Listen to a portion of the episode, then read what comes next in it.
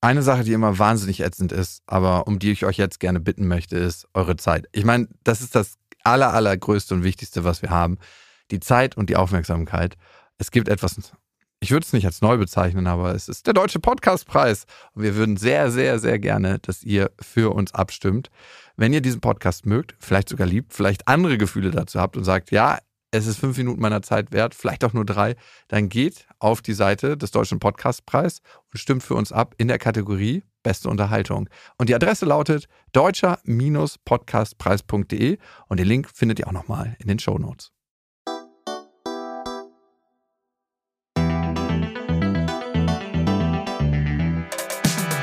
Beste Freundinnen, der ultra-ehrliche Männer-Podcast.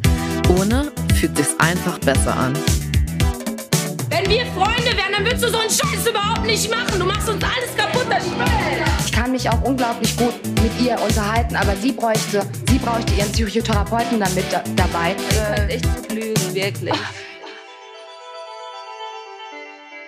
Hallo und herzlich willkommen zu Beste Freundinnen.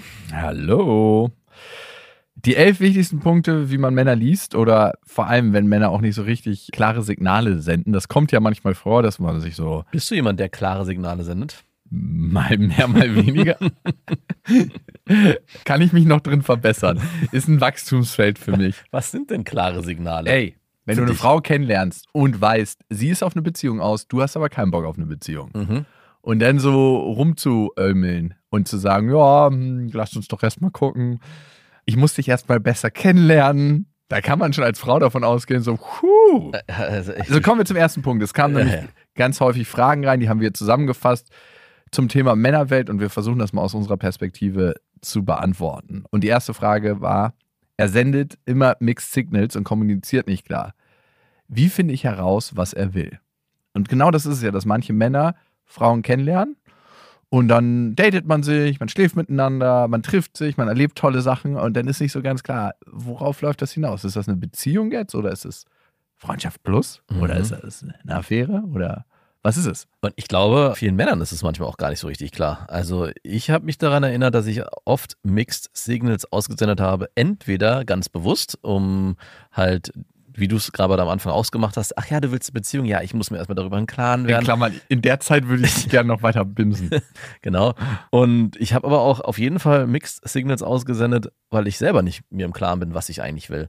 Und das war auch teilweise nicht schön für die Partnerin, mit denen ich zusammen war, weil Du warst ja eben nicht mit denen zusammen. ja, doch, das Problem ist, meine Mixed Signals waren immer sehr stark entweder an einem Tag in die eine Richtung und am anderen Tag in die andere Richtung. Also so richtig verkuschelt nach dem Sex und danach Ja. hat sie einen Hacken gekriegt, oder was? wirklich, also dass ich so, hey, und es fühlt sich so toll an mit dir und ich Oh, wirklich? So ein Ambivalenter warst du? ich war mal auf jeden Fall so ambivalent und im Nachhinein, ich bereue das nicht, ich konnte ja nichts dafür, Ja, natürlich. Aber ich Niemand mich- kann was dafür. Nein, natürlich nicht. Und ich habe mich aber auch damals schon immer gefragt, hey, warum ist das eigentlich so? Warum will ich den einen Tag mit der am liebsten mein Leben verbringen, am nächsten und dann Tag kurz nach dem Sex merke ich, dass es überhaupt nicht so ist. Genau, und am nächsten Tag renne ich über die Straße wie Nachbars Lumpi und gucke jeder Frau hinterher, weil ich denke, es könnte die nächste potenzielle sein.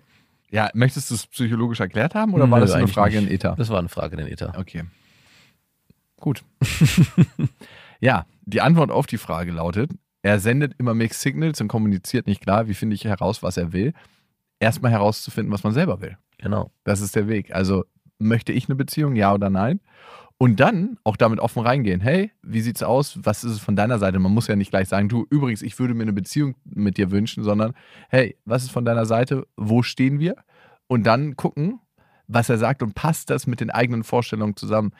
Und ich glaube, das haben wir hier schon 132.000 Mal gesagt. Mann mit Sex in eine Beziehung zu bekommen, ist wahnsinnig unwahrscheinlich. Ja, also bei diesen Mixed Signals bin ich auch, und deswegen habe ich mein Beispiel so ein bisschen aufgemacht, ist schwer herauszufinden bei dem Mann, wie die Mixed Signals motiviert sind. Wenn diese Mixed Signals halt ganz bewusst ausgesendet werden, um die Frau zu verunsichern, um weiterhin vielleicht die potenziell bei Laune zu halten, damit sie mit einem schläft, dann äh, ja, Ist soll, ja nichts zu machen. ist da nichts, ist erstens nichts zu machen, aber wenn man das für sich herausfindet, hey, ich glaube, der macht das, um mich zu manipulieren, das wäre schon sehr hart, aber um mich weiter schwimmen zu lassen, muss man selber sehr klar werden und sich über seine eigenen Werte klar werden und sich dann auch klar verhalten und sagen, hey, so ist es nichts. Du willst du auch mit einem Typen zusammen sein, der so eine Kugel schiebt. Also, Genau. das ist das Problem. Und gerade so Typen, die sagen, ach komm, wir machen das und das und das und das und es ist alles so schön und ja, am Ende haben wir dann noch irgendwie Sex. Ganz, ganz schwierig. Aber auf der anderen Seite glaube ich auch, dass es einfach Männer gibt und natürlich auch Frauen, die Mixed Signals aussenden, weil sie sich wirklich nicht sicher sind, was sie wollen in dem Moment und auch da eine Zeit für brauchen. Und ich finde auch, das ist eigentlich in der äh, Ja. Beziehungsanfangsphase eine super spannende Zeit. Man muss halt nur die Kraft haben, es auszuhalten. Und ich äh, Ja. erinnere mich selber daran, dass ich manchmal einfach dachte, ey, ich will jetzt mit der zusammen sein und ich will alles dafür tun, dass sie mit mir zusammenkommt. Und ich halte diese Spannung von diesen, ja, ich weiß noch nicht so richtig und es ist zwar sehr schön mit dir, aber auf der anderen Seite, keine Ahnung, passen wir wirklich zusammen, halte ich nicht aus. Deswegen muss ich versuchen, die Person in die Beziehung zu zwingen. Wenn man sich an dem Punkt befindet, dass man eigentlich nur mit der Person zusammenkommen will oder dass man eigentlich von der Person gezwungene, klare Signale haben will, obwohl derjenige selber nicht im Plan ist, dann verschreckt man die Person eher noch Ja.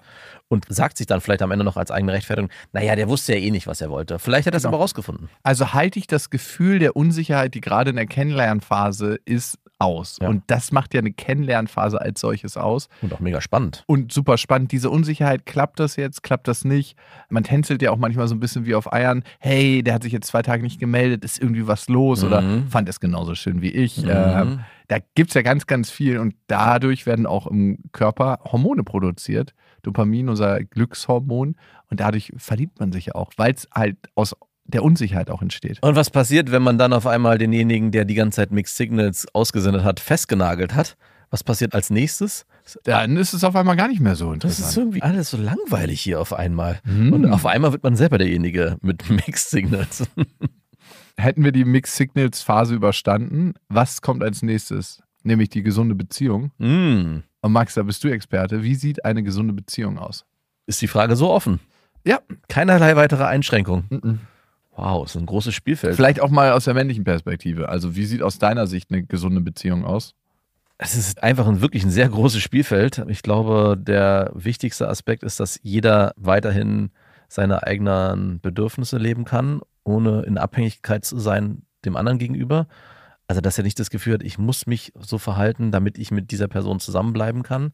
Also, Mhm. wenn man sich selbst verliert in einer Beziehung, Ist die Beziehung verloren? ist eigentlich die Beziehung verloren. Und das ist für mich auch immer wieder der Aspekt, den es am häufigsten zu überprüfen gilt. Also, dass man immer sich immer wieder fragt, hey, bin ich hier mit dieser Person eigentlich zusammen, nur weil ich vielleicht Angst habe, allein zu sein, weil ich vielleicht auch der anderen Person gefallen will, weil ich das sich gewohnt anfühlt?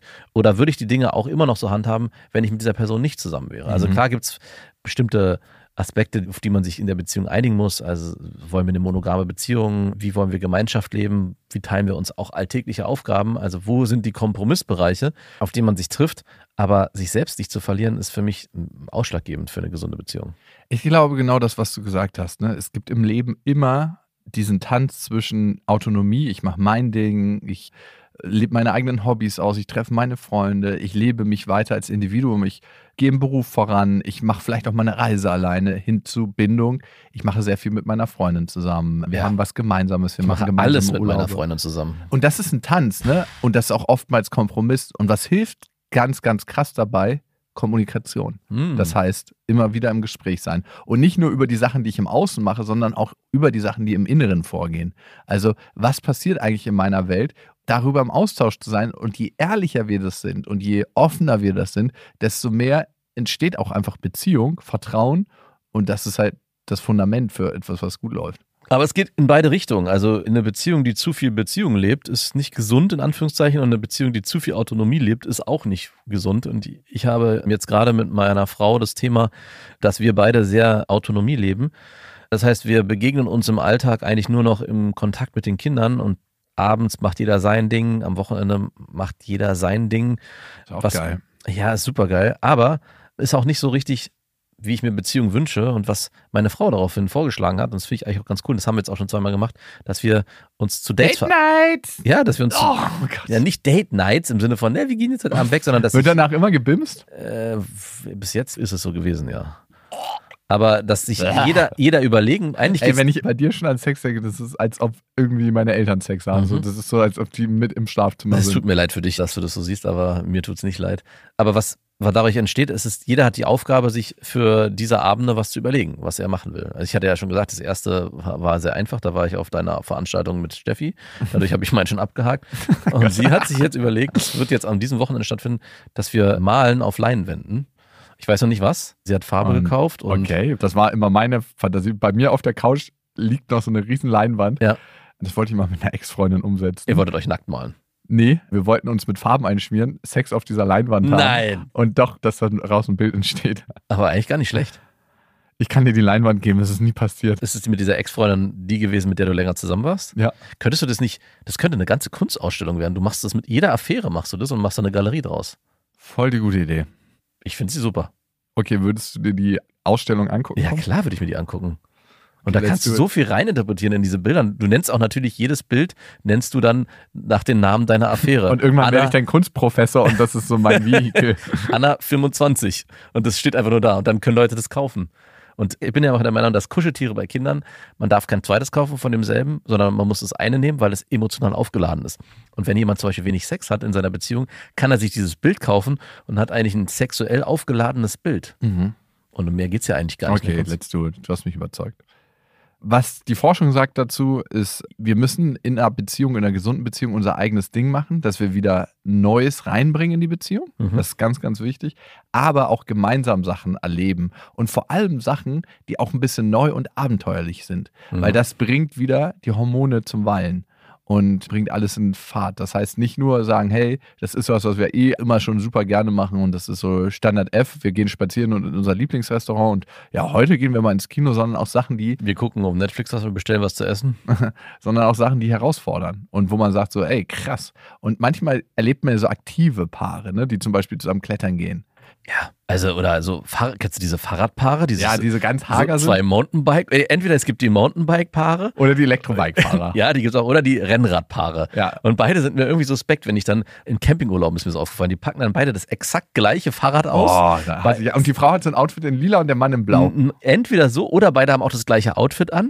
Und dann denke ich so, gibt es hier noch Autonomie in der Beziehung? Ich glaube, ich- die ist nicht mehr Ja, vorhanden. das sind aber so Vorsatzpaare. Jetzt machen wir das mal und wir kaufen uns jetzt mal Equipment, das wird alles in unserer Beziehung ändern. Ja.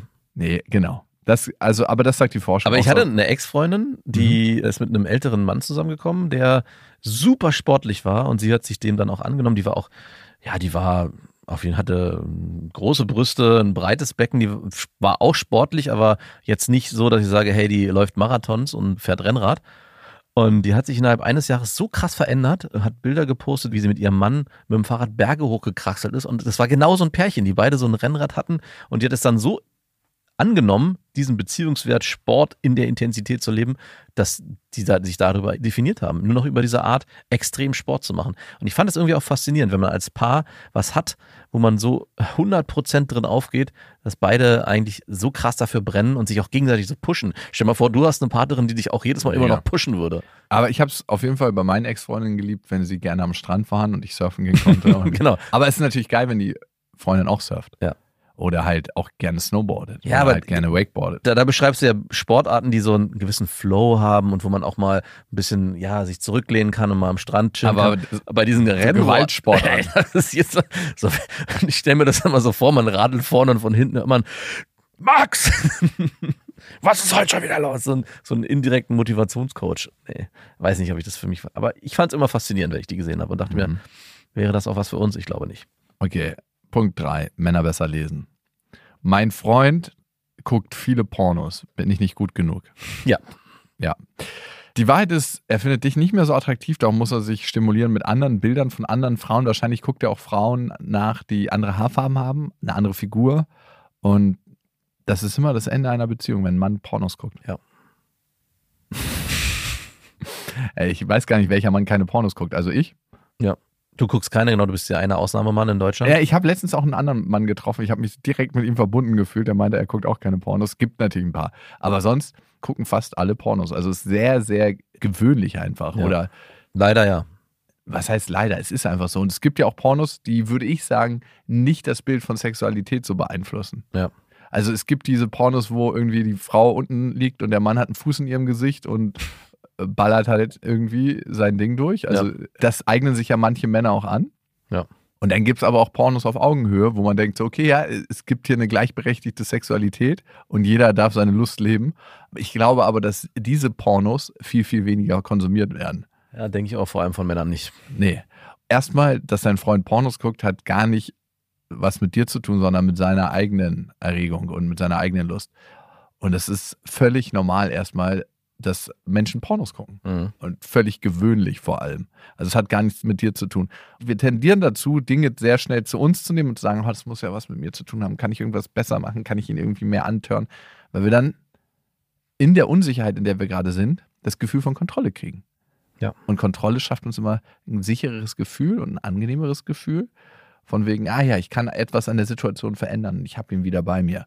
Aber die Wahrheit ist, es hat nicht viel mit dir zu tun, dass er Pornos guckt. Das ist einfach sein eigenes Ding. Aber du kannst gerne mit ihm drüber reden. Genau, es muss nichts mit dir zu tun haben. Es kann einfach ein weiteres Hobby sein, was er ausübt, neben all den anderen Dingen, die er vielleicht tut. Und zusätzlich schläft er noch mit dir. Ich würde mir immer erst dann Gedanken machen, wenn er keine Lust mehr auf Sex hat. Also wenn die Pornos dazu führen, dass der Partner sagt, ah nee, ich weiß nicht, er wird es natürlich nicht damit begründen, dass er Pornos guckt, aber wenn er eigentlich jedes Sexangebot ausschlägt und du trotzdem das Gefühl hast, aber er holt sich doch eigentlich täglich dreimal einen runter, warum schläft er nicht mit mir?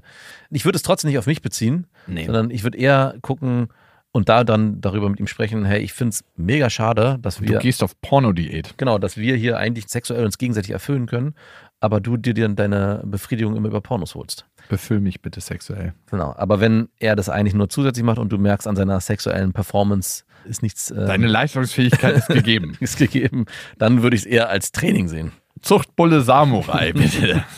Antreten. An dieser Stelle eine kleine Werbung. Und es ist Koro und wir bestehen ja aus Koro. Also wie viel Koro-Sachen wir schon gegessen haben. Ich habe einen heiligen Schrein bei mir zu Hause, wo nur Koro-Produkte sind. Also Aufbewahrungsbehälter. Es gibt ja mittlerweile über 1100 Koro-Sachen. Geht es dir mittlerweile auch so, dass du, wenn du im Geschäft was einkaufen willst, dass du denkst, ach nee, nee, nee, das kaufe ich nicht, das bestelle ich sowieso nachher bei Koro. Natürlich, ich habe eh diesen Grundstock da. Ich liebe die gefriergetrockneten Heidelbeeren, ich liebe die Nussmusse, ich liebe die Nüsse, ich liebe die Haferflocken da, ich liebe die Oliven, ich liebe das Olivenöl. Ich, ey, und dann machen die ja immer noch ganz geile Kooperationen, Mhm. wo sie Partnerschaften eingehen. Dann gibt es immer noch mal da was von. Also es ist unglaublich. Und was bei Koro so cool ist, es kommt alles in Großverpackung. Das heißt, sie überspringen mehrere Handelsstufen und man bekommt es verhältnismäßig günstig in Mhm. super geiler Qualität. Und vor allem ist es super lecker. Und weißt du was? Ich werde in letzter Zeit wieder öfter auf Partys eingeladen. Warum das denn? Was hat das mit Koro zu tun? ich erkläre es mir so, ich verschenke eigentlich immer einen Koro-Gutschein, Ah. weil ich davon überzeugt bin und weil ich das geil finde und weil es halt auch allen Leuten richtig krasse Freude macht. Und dann denke ich mir, liegt es an mir oder liegt es an Koro, dass ich zu den Partys eingeladen werde? Und Gutscheine könnt ihr auch bei Koro bestellen, aber nicht nur das, natürlich könnt ihr auch ganz normal bestellen. Und wenn ihr das machen wollt, haben wir da einen Rabattcode für euch, der lautet Beste Freundinnen und mit dem bekommt ihr 5% Rabatt auf das gesamte Sortiment bei Koro. Alle Infos dazu findet ihr auf korodrogerie.de und natürlich auch nochmal in unseren Shownotes. Das nächste. Und ich finde, das ist eine total wichtige Frage. Ich habe das Gefühl, mir ist die Beziehung wichtiger als meinem Partner. Liebt er mich überhaupt? Gibt es wirklich 50-50 oder ist es immer 49-51? Es geht so ein bisschen in die Anfangsfrage, die wir hatten, mit der Autonomie und dem Beziehungsbedürfnis. In dem Moment, wo einer in der Beziehung das Gefühl hat, hey, ich liebe ihn irgendwie mehr als er mich, scheint dein Bindungsbedürfnis viel, viel größer zu sein als seins. Und sich dann darüber vielleicht auch klar zu machen, dass die reine Erfüllung oder dein reiner Selbstwert nur an diesem Bindungsgefühl festzumachen ist, nicht unbedingt der richtige Ansatz ist, sondern vielleicht auch dann zu gucken, was kannst du für dich tun, was kannst du vielleicht auch machen, damit du dich wohler fühlst und er, dein Partner oder deine Partnerin, ich weiß ja nicht aus welcher Seite man es betrachtet, dann dementsprechend auch wieder mehr in die Bindung will. Mhm. Ja. Also ich glaube, tatsächlich, so habe ich es zumindest in meinen Beziehungen erlebt, das ist auch ganz oft was, was schwankt. Also es ist gar nicht Genau. so, hey, es ist immer 49, 51 oder 50, 50, sondern manchmal ist man 60, 40 und dann ist man wieder 40, 60. 40, 60. Ja. Und das, bleibt darf auch so sein. Das bleibt auch über eine längere Zeit bestehen. Also es gibt Phasen, wo ich auch mehr Lust habe auf meine Frau und mehr Lust habe, mit ihr Zeit zu verbringen. Und es gibt Phasen, wo sie das mehr hat. Also es ist Das Schöne ist immer, wenn diese Phasen nicht aufeinandertreffen. genau, ja, wirklich. Am schönsten ist natürlich, wenn beide gleich starkes Bedürfnis haben, Weil wenn man bei dem einen das zu hoch ist und bei dem anderen das zu niedrig, entsteht halt genau dieses Gefühl von, hey, liebt der mich überhaupt noch? Ja, ist das Gefühl schon bei dir entstanden? Nee, so? das ist noch nicht entstanden. Das so, wo findet mich meine Frau noch begehrenswert? Hm, nee, das, Weil ich hier immer so rumschlürfe. nee, das ist nicht passiert. Bisher war es immer so, dass ich so abgetan habe, okay, Im Moment ist zu viel Stress, darum Genau. hat sie keinen Bock. was auch immer. Ich habe es immer mit anderen. Es gab noch nie den Moment, wo ich es so lange hinausgezögert wurde, dass ich dachte, hey, ich muss mir ernsthaft Gedanken machen. Und das ist der nächste Punkt, den ich ansprechen wollte. Natürlich gibt es aber mal die Situation, ich glaube, die kennst du auch, hast du Mhm. zumindest einmal erlebt, dass man sich entweder ganz krass in eine Person verliebt hat und es nicht erwidert wird, oder auch in, mit einer Person in Beziehung ist und man die ganze Zeit das Gefühl hat, ey, ich bin hier irgendwie derjenige, der 80 Prozent gibt und es kommt so wenig zurück und ich kriege das auch nicht korrigiert, wenn ich an meiner Autonomie arbeite. Vielleicht ist es dann doch Zeit zu sagen, es ist nicht der Richtige. Und das Ding ist, je mehr Energie ich da reinstecke, Mhm. desto mehr verliebe ich mich. Mhm. Weil irgendwie hängen wir an Dingen, wo wir selber sehr viel Energie reinstecken. An unseren Kindern, an irgendeinem Auto, was wir restaurieren. Ich merke es immer wieder, ich habe eine Treppe komplett selber restauriert in meiner Wohnung mit meinem Kumpel. Und wir haben da drei, vier Wochen dran gesessen und es war so wirklich die Farbe runterholen. Eine, du kennst ja die Holztreppe in meiner Mhm. Wohnung, die ist schön, ne? Ja, da darf man nur nicht mit Schuhen drauf. Du darfst da nicht mit Schuhen drauf. Nein, stimmt auch nicht. Die Treppe löst in mir jedes Mal so ein Gefühl von, eigentlich darf ich hier nicht drauf langlaufen. Äh, Du wenn, darfst eigentlich in meiner Wohnung nichts anfassen. wenn du hinter mir bist, denke ich so, okay, das ist ihm gerade ein Ah. krasses Dorn im Auge. ich habe mir ja so neue Stühle gekauft, ne? Mhm. die du auch schon mal andotzen lassen hast. Habe ich? Ja, Mhm. die trägst du nicht vorsichtig genug. Ja. Und die haben so einen einen Rattern-Sitz, Ja. ne? Auf jeden Fall kam letztens ein Kind an, eine Freundin von meiner Tochter, hatte so richtige schmaddrige Essenshände und hat dann dieses Rattern angefasst. Ich habe fast eine Krise gekriegt. ich bin wirklich kein Kinderhaushalt. Nein, bist du nicht. Überhaupt nicht. Dein, dein Haus ist definitiv kein Kinderhaushalt. Okay. Deine Tochter muss da auf jeden Fall, wird wahrscheinlich, ich stelle mir die auch mal vor in so einem, so einem Anzug, so einem Maleranzug, bevor sie die Wohnung betritt. Genau. Nee, die darf nur in so einen Ball rein. Kennst du diese Bälle, wo Ja. du umherrollst? Mhm. In so einem Ding ist sie drin, wenn sie im Haus umherläuft, äh, rollt. So, die nächste Frage. Ich habe mich in meinen besten Freund, in meine beste Freundin verliebt. Oh. Was jetzt? Ja, das kann was sehr Schönes sein. Vielleicht auch das Beste. Ihr kennt euch ja schon auf der Ebene. Ja. Das Problem ist immer, wenn es nicht erwidert wird und man auch schon so eine leise Vorahnung hat, die ein bisschen lauter ist, dass das auch von der anderen Seite nichts wird. Gute Indikatoren sind dafür, hey, sie datet gerade frisch irgendjemand anderes. Captain Hey, manchmal ist es ja auch wirklich erstaunlich, in dem Moment, wo die beste Freundin jemanden- Neuen Typen neuen hat. Typen hat, denkt man, ach, meine Gefühle zu ihr sind doch viel stärker, als ich dachte. Die ganze Zeit war sie zu haben, aber jetzt auf einmal. Hm, Darüber muss man irgendwie. sich dann Gedanken machen. Nein, klar, FOMO ist immer so ein Ding, was die Hormone ein bisschen in Wallung bringt. Das andere ist, ich finde, antesten ist ganz gut. Mhm. Also ich finde, man kann auch ganz viel bei Frauen aus dem Verhalten lesen, wenn ich jetzt diese Beziehung aufmache, wie verhält sie sich mir gegenüber und empfindet sie da mehr als Freundschaft. Bei manchen Frauen merkst du es daran, dass sich ihr Verhältnis von Körperlichkeit zu dir verändert hat Mhm. dass sie dich mehr anfasst, ne? Auf eine bestimmte Art und Weise. Und klar kann das auch immer emotional aneinander wachsen bedeuten, aber es kann auch bedeuten, ich finde dich auf einer anderen Ebene. Oder ich vertraue dir und deswegen fasse ich dich so an. Bei dir kann ich machen, du bist wie meine beste Freundin für mich. weil du, es ist so abwegig, mit dir in einer Beziehung Ja. zu sein. wir können auch mal knutschen, das ist gar kein Problem nee, für nee, mich. nee, nee, nee. Aber du, sei dir darüber gewiss, dass die meisten Frauen wissen, wenn sie mit Typen befreundet sind, wenn sie nur mit dem Finger schnipsen würde, dann würden die springen. Ja. Ich kann auch tatsächlich von mir sagen, ich bin nur mit Frauen befreundet, von denen ich nichts will. Also Und das- wirklich. Und anders geht's auch nicht. Also Ja. die Illusion zu leben, ja, äh, wir sind nur befreundet, wir hatten nie was miteinander und das wird auch immer so bleiben. Wenn beide auf einem Attraktivitätslevel sich bewegen, das finde ich ist auch immer noch ganz wichtig, wenn das extrem in Schieflage gerät. Attraktivitätslevel, aber nicht nur im Sinne von Aussehen. Hm, ich würde schon auch das sagen. Ja, auch da macht es auch manchmal Sinn, dass es nicht wie eine krasse Schere auseinandergeht. Also wenn es eine krasse Schere ist, dann glaube ich, kann es schon passieren, dass der unattraktive Part sagt, hey, ich habe mich so krass in den verliebt. Auch ein attraktiver. Ja, also ich, ganz ehrlich, wir müssen wir kein Blatt vor den Mund nehmen. Es ist einfach in meinem Leben immer so gewesen. Also ich hatte Freundinnen oder auch in der, im Studium welche, wo ich mir das niemals hätte vorstellen können. Und wenn dann irgendwie in der Freundschaft gesagt wurde, ah, Max, ich habe mich in dich verliebt, hätte ich gesagt, ja, äh, schön für dich, aber nicht für mich. Ey, weißt du, woran mich die Folge gerade erinnert? An was? Ich habe gerade eine total nette Frau kennengelernt. Ja. Und die könnte wirklich als Freundin in Frage kommen, dass ich ihr seit ein paar Tagen nicht geantwortet habe auf ihre Nachricht. Weil?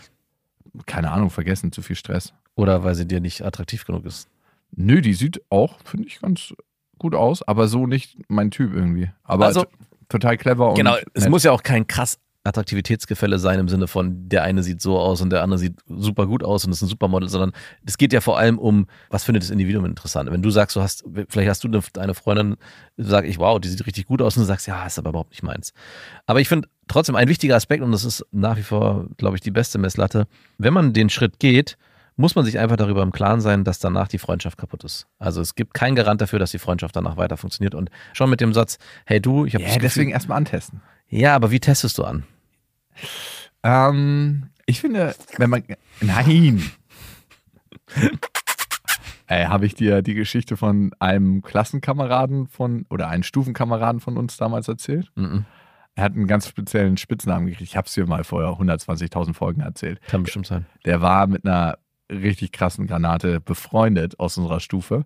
Und es gab die Situation, dass sie sich von ihrem Freund getrennt hat.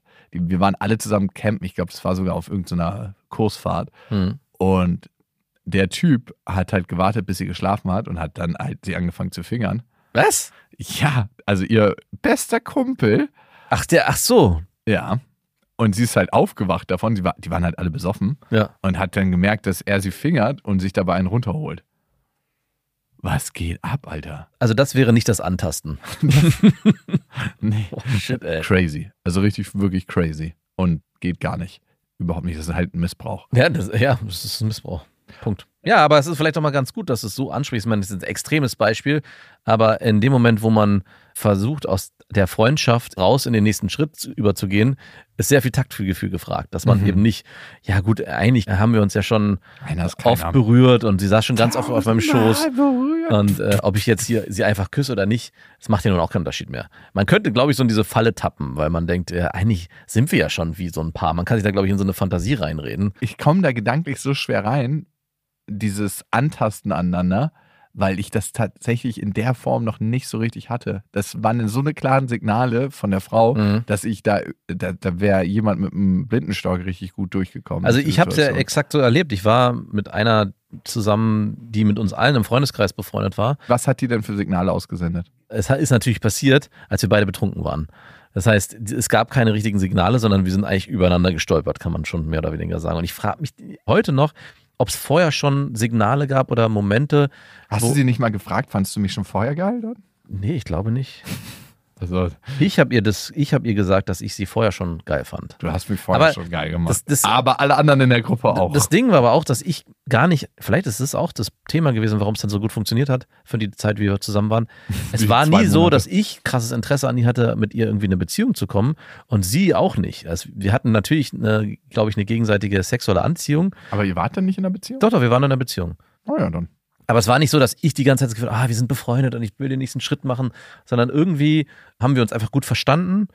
Es gab halt auch diese Berührung, von denen du beschrieben hast. Man hat irgendwie nebeneinander gesessen, aber es gab nicht dieses, oh, das fühlt sich jetzt so gut an. Ich würde am liebsten noch mehr mit ihr Zeit verbringen und sie richtig in den Arm nehmen.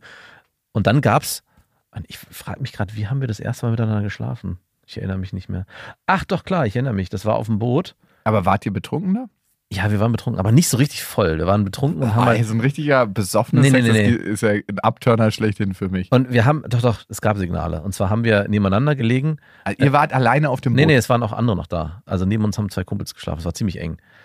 Aber wir haben nebeneinander gelegen und alles war noch so, ja, wir berühren uns, dann kommt Schulter an Schulter und irgendwann habe ich, glaube ich, meinen Arm um sie gelegt und sie hat ihren Arm zurück um mich gelegt. Und dann dachte ich schon, okay, das fühlt sich gerade anders an. friends. Das fühlt sich anders an. Hier passiert gerade was. Und dann hast du gemerkt, dass nicht der Arm von der Freundin war, sondern, sondern von deinem Kumpel. Dann haben wir unter Ging der eine Decke. große, behaarte Hand an deinen Genau, das, das war da. Und dann haben wir unter der Decke so, so ein bisschen rum, also wir haben jetzt nicht miteinander geschlafen, weil das ging in dem Setting nicht. Er wäre schon gegangen. Nee, also ja, aber das wäre, nee, wollte ich nicht. Aber alles, was da unter der Decke passiert ist, war weit mehr als Freundschaft, um es mal so zu beschreiben. Aber habt ihr da euch unter der Decke gefingert oder was habt ihr gemacht? Ja, also gefingert jetzt nicht, es war jetzt kein hartes Petting, was da stattgefunden hat, aber wir haben uns definitiv, Fingern ist, glaube ich, auch schon über Petting. ja, haben uns einfach Laut Bravo gestreichelt und liebkost. könnte man- Also es war, Kost, Alter. es war ey, wirklich schön. Sorry. Ich weiß. Liebkost. Ich hab, äh, bei mir klingelt sofort mein Vater an den Ohren, wenn du Liebkost Wir haben uns liebkost. Wir haben uns gestreichelt. Und dann nach sind wir, als der nächste Morgen angebrochen ist, ist sie dann mit zu mir gekommen. Und dann ging es weiter. Und dann ging es weiter. Dann habt ihr den Rest. Oh, Ja. ihr müsst ja so aufgeladen sein von der, Ja, gewesen sein von der Nacht. Du konntest ja kaum laufen. Wie bist du denn von dem Boot gekommen mit deinem Mast? gar nicht. Ich, bin Ja, mal der, diesen ich war der Bückling. Ja, das ist halt echt das Blöde, wenn man Mann ist und erregt. Naja. Du kannst es nicht verbergen. Na, es gibt schon ein paar Tricks, aber sind schwierig. Ja, du kannst ihn immer oben in den Gürtel klemmen. Ja, mit einer Badehose ist es aber schwierig. Ja. Da muss man das genau, Halli, hallo. da muss man das genau so einklemmen. Aber so eine rote. aber oben guckt immer so ein kleiner. so ein Guck, guck. nee, ist echt schwer.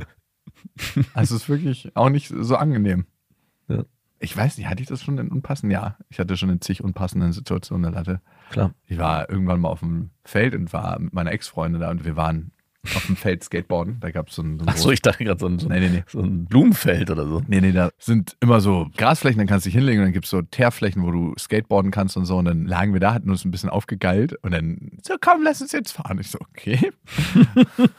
ich denke mir immer so, so ein Sturz mit so einem irritierten Glied. Hast du denn einen Trick, um das schnell wieder loszuwerden? Ja, ich mache immer den Trick unter den Gürtel klemmen. Ja, okay, dann wirst du es ja aber nicht los. Doch, Äh, doch. Ja, es geht dann weg. Aber hast du einen Trick, wo man so irgendwie das los wird? Ja, ich denke an dich, wie du dich vor mir bückst. nee. Hast du einen Trick? Ein Trick, den ich immer versucht habe, der nicht immer funktioniert hat, ist mir an anderer Stelle Schmerzen zuzufügen. Also, dass ich mir krass in den Arm gekniffen habe oder, Was? ja, oder mich irgendwie, ich weiß nicht, mir irgendwie am Ohr gezogen habe. Also, das Schmerz und Erregung ist nichts, worauf ich stehe. Und es hat teilweise funktioniert. Ey, kriegst du manchmal von der Hitze eine Erektion? Das ist mein Problem. Ich krieg manchmal, Ja, doch. Wenn es richtig heiß wird, eine Erektion. Und das Ja. hat nichts mit Erotik zu tun. Ich kann alleine in der Sauna sitzen. Ja. Leider passiert das auch manchmal, wenn Wie ich, in der Sauna? Nee, in der Sauna Doch, doch. nicht. leider passiert bei mir das manchmal, wenn ein Aufguss richtig heiß ist. Das, In der öffentlichen Sauna. es ist schon passiert, dass ich da gemerkt habe, oh no, fuck. Und was machst du dann? Ja, erstmal musst du dich so weit nach vorne beugen wie möglich, dass der Winkel halt nicht dich verrät, dass du den Winkel veränderst, dass die Lanze runterdippt. Und natürlich, dann hast du ein richtiges Problem, wenn die Sauna zu heiß wird. Und du merkst, du hältst eigentlich den Aufguss nicht mehr aus, aber kannst jetzt nicht Ja, du kannst nicht aufstehen. durch alle Leute durch und Ja. dann, wenn Äh, das so große Saunen Entschuldigung, äh, Entschuldigung. sind, so 50 Leute irgendwie oder 100 Leute, es gibt ja so Sauna, ja, Saunen bei uns, da passen 150, 200 Leute rein, denn vor allem, da musst du wirklich schambefreit sein. Mhm. So, wenn du so mit so einem richtig irritierten Glied, und jeder weiß ja natürlich, Bescheid dann, Ja. so da rausstolzierst. Ja. Unangenehm Nummer 5 ist für mich, in der Sauna angesprochen zu werden von, hey, dich kenne ich. Ja. Ist mir, also von einer Frau. Naja, es ist mir beim meinem letzten Saunabesuch zweimal passiert. Also ich finde es ja immer lustig und so, ne, so ein bisschen ins Schnacken zu kommen. Aber in der Sauna finde ich es so ein Bereich so, muss nicht unbedingt für mich jetzt sein. Ich habe ja mal im Fitnesscenter gearbeitet und da bin ich dann auch immer in die Sauna gegangen. Und was, Wie, warum? Weil ich Bock hatte auf die Sauna. Ach so, ich dachte Aufguss machen oder so. Nein, nein, aber ich hätte dort auch, man hätte sich dort auch als Aufgießer bewerben können. Den habe ich mich auch ab und zu unterhalten. Und was ich immer sehr, also was immer nicht, mir nicht so wirklich unangenehm war, was ich immer amüsant oder keine Ahnung, es war, da waren ja auch andere Damen, die dort in diesem Fitnessstudio trainiert haben Damen. und auch ältere. Mhm. Und wenn ich dann in die Sauna gegangen bin und ich, manche von denen kannte ich, war das immer so, dass ich, man sich grüßt und ich habe schon gemerkt, oh nein, der ist es sehr, sehr unangenehm, dass sie mich jetzt in dieser Sauna sieht. Und ich habe es auch schon das ein oder andere Mal erlebt, dass dann in dem Moment, wo ich sie gegrüßt habe, das Handtuch über ihre Brüste sich gezogen wurde, Ja. weil das einfach krass unangenehm war. Das finde ich auch immer interessant, wenn, also, wie gehst du aus der Sauna raus, wenn du in der öffentlichen Sauna bist? Nimmst du dein Handtuch und schneidest es dir um oder gehst du immer mit dem Handtuch so, dass es neben dir ist? Eigentlich, dass es neben mir ist. Ja, ich auch. Ja. Und ich finde es immer mega spannend zu sehen, ob jemand, wenn er aufsteht, das Handtuch gleich um sich rum macht Ja. oder das so neben sich hält. Und du kannst davon ausgehen, zumindest ist es meine kleine Feldstudie, dass Frauen in 95 Prozent der Ja. Fällen vielleicht aus der Verlegenheit, dass sie genau wissen, dass sie beobachtet werden, Ja. in dem Moment Könnte mir, ich mir schon vorstellen. wirklich unangenehm, sich ein Handtuch umlegen und Männer in der Regel viel, viel seltener. Es finde ich mittlerweile auch, also früher war ich da anders, aber mittlerweile finde ich es unabdingbar, so respektvoll zu sein, nicht hinzugucken. Ja, ja, voll. Also ich weiß so, als Pubertierender oder als Anfang 20-Jähriger habe ich, hab ich keine Situation ausgelassen. Wirklich? Was? So? Nee, ey, mir mich ist das immer noch ultra unangenehm und ich mache meine Feldstudien natürlich nicht ganz offensichtlich. Also mir, ich würde niemals jemanden so richtig offensichtlich anstarren, weil ich das Nee, anstarren nicht, aber hinterher gucken, wenn die rausgeht. auch Das schwierig. habe auch ich, ja schwierig. genau, das habe ich früher auf jeden Fall gemacht. Das mache ich mittlerweile gar nicht mehr. Mir ist es sogar unangenehm, wenn ich zum Beispiel ein geschäftliches Meeting habe mit einer Frau und die einen überkrassen Ausschnitt anhat, Why? weil ich immer denke, was, passiert jetzt, wenn die denkt, dass ich ihr in den Ausschnitt gucke? Da, dessen ist sie sich auf jeden Fall bewusst, dass das naja, passieren aber ich wird. möchte einfach nicht in die Situation kommen. Mir ist es ultra unangenehm. Ich bin Okay. dann immer so, dass ich einfach äh, manchmal dann nicht mehr so richtig hingucke. Okay. Also das passiert mir nicht. Ja, mir schon. Also ich kann schon auch die Frau angucken. Ich werde auch mit Sicherheit immer wieder mal in den Ausschnitt gucken. Ja, das, wahrscheinlich. das Äh, passiert automatisch. ich mache das wahrscheinlich gar nicht bewusst oder ich gucke auch ihr wahrscheinlich gar nicht in den Ausschnitt. Wahrscheinlich aber ist es dadurch schlimmer. Ja, weil, ja. Weil dein, weil dein das ist so eine maximale Vermeidungsstrategie. in dem Moment, wo du deinen Blick die ganze Zeit krampfhaft versuchst, Ja. nicht in den Ausschnitt zu plupp, plupp, plupp, genau, plupp. ist dann so richtig, ist es dann so, aha, Nicht Ja. an rosa Elefanten denken. Okay. rosa wogegen ich, der einfach nur seinen Blick wild schweifen lässt und sich keine Gedanken drüber macht. Also klar mache ich mir auch Gedanken, aber das nicht so auffällig ist. Ja, safe. Ich finde auch nicht, dass da irgendwas dabei ist. Es wird problematisch, wenn man ein Starer wird, Mhm. aber wenn man im Alltag So ein wertschätzendes Glück. Ja, es gibt doch genug Studien darüber, wie Leute aufgefilmt wurden, wie man Leute anguckt, wo die Blicke haften bleiben. Mhm. Und es ist immer, auch bei Männern, dass sie äh, zu 80 Prozent immer wieder auf den Ausschnitt der Frau, egal ob es ein Ausschnitt ist oder nicht, sich die Augen hin verlieren. Mhm. Aber wo landen sie am meisten? Wo bleiben sie meistens hängen? Am Arsch. Nee, natürlich nicht in den Augen Mhm. und im Gesicht. Ja, ja. Schon klar. Im Arsch. Bei dir vielleicht. ja, bei mir Im Arsch vor allem. Nee, äh, bei mir ist tatsächlich Hüften-Teilenverhältnis. Da bleibt es bei dir hängen. Hey, wenn eine Frau irgendwie eine krasse Figur hat in der Hinsicht, ist auf jeden Fall mein Guilty Pleasure. Hm. Aber jetzt kommen wir zu einem ernsteren Thema und zwar die nächste Frage. Wie mache ich am besten Schluss? Hm. Bist du der Experte oder bin ich der Experte? Also ich finde erstmal sich mit dem Thema konfrontieren, selbst ganz offen und ehrlich und wissen, dass da eine Menge unangenehme Gefühle auf einen zukommen, dass das ganz natürlich Ja. ist. Ich glaube, also Schluss machen war meistens gar nicht das große Problem, sondern sich darüber klar zu werden, dass man Schluss machen will. Ja. Da Ob es jetzt schon so weit ist oder Ja. nicht. Da habe ich bestimmt Tage und Wochen mit verbracht teilweise und im Und da Nachhinein. inkludiert man den anderen natürlich nicht. Nein, natürlich nicht. Und in den Momenten, wo es dann passiert, wo man sagt, okay, ich habe jetzt die Entscheidung getroffen, natürlich ist es auch hart und schwer, aber meistens ist der Schritt, Schluss zu machen, gar nicht der schwierige, sondern sich vorher darüber im Klaren zu werden. Und ich weiß noch, dass ich mit einer Freundin wirklich lange gehadert habe, mit mir, weil eigentlich alles gut war und trotzdem Doch gemerkt nicht habe, alles gut. und trotzdem gemerkt habe, das ist es nicht. Du Und- bist es nicht. Hab's lange von mir hergezogen. Und ich weiß noch heute, dass es das eigentlich das Schwierige war. Der Tag, als ich dann Schluss gemacht habe, der war heftig, ja, das war, hat geknallt, es war mit Tränen versehen, aber der war nicht schlimm, weil die Entscheidung hatte ich ja dann schon gefällt in dem Moment. Aber dahin zu kommen, dass man die Entscheidung fällen will, das war das Heftige. Und was war das für und was war das wieder in diesem Prozess? Also warum dachtest du, hey, ich bleib doch noch mit dir zusammen und was hat letzten Endes dazu geführt oder warum hast du letzten Endes gesagt, nee? Also es hat alles gestimmt eigentlich. Ich hab, Mhm. Sie hat mir gut gefallen, optisch. Ich habe mich gut mit ihr verstanden. Ich konnte mit ihr lachen. Wir haben Dinge unternommen, die mir Spaß gemacht haben, die ihr Spaß gemacht haben. Ich habe mich mit ihrer Familie gut verstanden. Also eigentlich war alles gut. Aber was halt gefehlt hat die ganze Zeit, war das Gefühl. Das Gefühl war nicht so da. Ah, wie so nervig, ne? So, und ich, da war ich ja die ganze Zeit nicht sicher. Ich bin jetzt schon eine ganze Weile mit der zusammen. Ist das Gefühl einfach nur deswegen nicht mehr so stark, weil wir schon so lange zusammen sind? Ja. Oder ist das Gefühl eigentlich nie so richtig da gewesen? Sondern es war eigentlich nur eine Anziehung die ganze Zeit. Und Ach, das Gefühl war nie da. also im Nachhinein weiß ich, dass das Gefühl nie so da war. Als wir zusammen waren, konnte ich mir diese Frage nicht klar beantworten. Heute konnte ich das, heute kann ich mir das beantworten, dass es nie so da war, dass wir wahrscheinlich gar nie hätten zusammenkommen sollen. Also wir hatten ja trotzdem eine gute Zeit, deswegen bereue ich es nicht. Aber ich reue es mit dir zusammen. wenn ich ganz sein. ehrlich gewesen wäre, schon in dem Moment, wo wir zusammengekommen sind, war das Gefühl gar nicht so stark, sondern es war eigentlich nur eine, eine Anziehung. Ich finde es so schwer manchmal zu sagen, reicht es hier für eine Beziehung aus oder Mhm. ist es gerade gut, dass es nicht so richtig krass reinknallt, das Gefühl, dass es gerade gut ist für eine Beziehung, dass wir irgendwie noch Handlungsmöglichkeiten haben oder reicht es eben nicht aus? Also Mhm. muss das Gefühl immer so hart sein, um überhaupt in eine Beziehung zu kommen? Nee, muss es nicht, aber es ist schon mit Hauptvoraussetzung, dass es überhaupt dazu kommen kann. Mit dieser Frau bin ich ja zusammengekommen, obwohl das Gefühl nicht so stark war. Es hat sich einfach nur angenehm angefühlt und es war eine sexuelle Anziehung da. Und irgendwie bin ich mit der Person in eine Beziehung geraten. Und Schluss gemacht hast du dann wie? Kommunikation, offenes Gespräch? ja, ich habe mich hingesetzt mit ihr und meinte, wir müssen reden. Ich habe das vorher auch Was ich nicht gemacht habe, ist es vorher schon irgendwie per Nachricht oder per Anruf schon mal anzukündigen. Ja gut, was willst du denn? Du, übrigens, ich komme gleich rum und ich mache mit dir, ich will Naja, mit gut. dir so Schluss machen. Ja, es gibt oft genug Situationen, oder hatte ich auch schon, wo ich gesagt habe, ja, ey, wir müssen nachher mal unbedingt reden und dann kommt die Frage, ja, über was denn? Und man hat sich da irgendwie ver verstolpert sich dann und hat dann noch Weil man das unangenehme Gefühl, auf das gar keinen Bock hat in dem Moment. So, ach, ich zögere es noch mal ein bisschen raus. so und ich habe halt bis zu dem Zeitpunkt, wo wir dann uns physisch gesehen haben, bei ihr zu Die Hause. Illusion aufrechterhalten. Genau, die Illusion aufregt. Und dann ganz klar mich. Äh, Übrigens, was ich dir vorhin noch sagen wollte am Telefon. Bam. und keine Ahnung, ob das der richtige Weg ist. Es fühlte sich aber wie der klarste Weg an, weil es gab dann auch kein Zurück mehr. Es war. Bist du auch so richtig hart dann in so einer Ja, Situation so? Also ich war da richtig hart. Also mach das mal mit mir so. Hey, schön, dass wir uns sehen heute. Ich habe dich vermisst. Ey du, ähm, Ja? ich wollte heute eh mit dir reden. Ja, warum? Ähm, oh, da weiß man eigentlich schon, was kommt. ja, oh genau, Gott. das genau. Dann kann man es einleiten. Okay, ja, Ja. worüber wolltest du mit mir reden? Ich glaube, mit uns, das hat keine Zukunft. Ja, aber hat es noch ein heute? Mhm. Also, Ein letztes Mal. Ich habe mir jetzt schon. ja, gut, es gab auch Versöhnungsex. Ach ja? Natürlich. Aber also es gab keinen Versöhnung, es gab Trennungsex. An dem Tag, wo ihr Schluss gemacht habt. Mhm. What the fuck, ey? Ja, aber gut. Ah, da kommen wir auch zum nächsten Thema und zur nächsten Frage. Sex mit der Ex ähm, macht ein Comeback manchmal Sinn.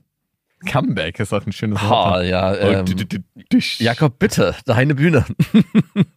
Mm. Ich habe tatsächlich zweimal mit Ex-Freundinnen Sex gehabt. Nur. Ja.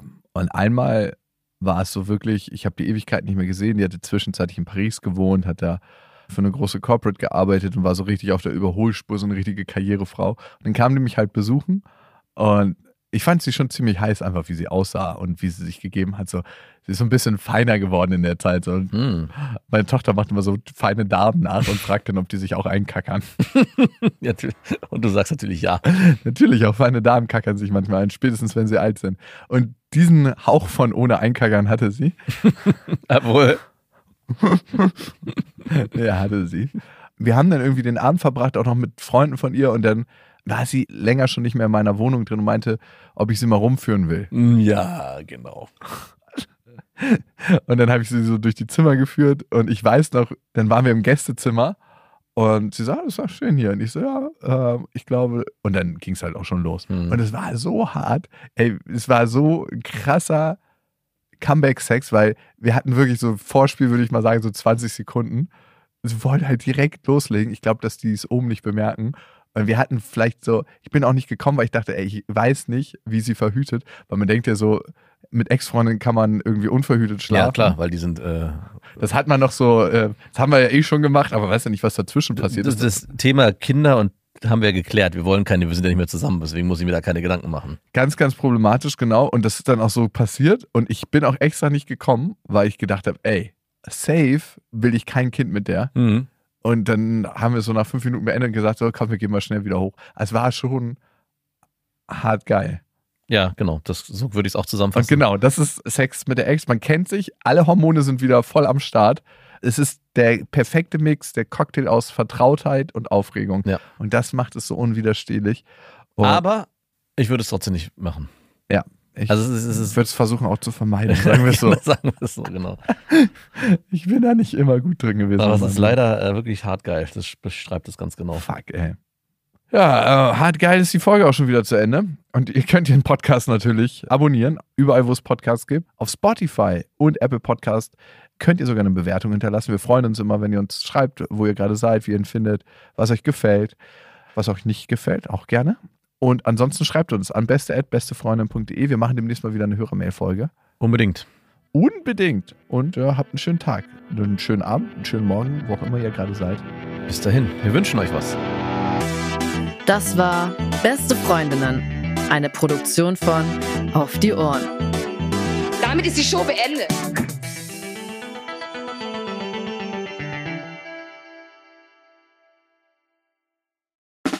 Der 7-One-Audio-Podcast-Tipp.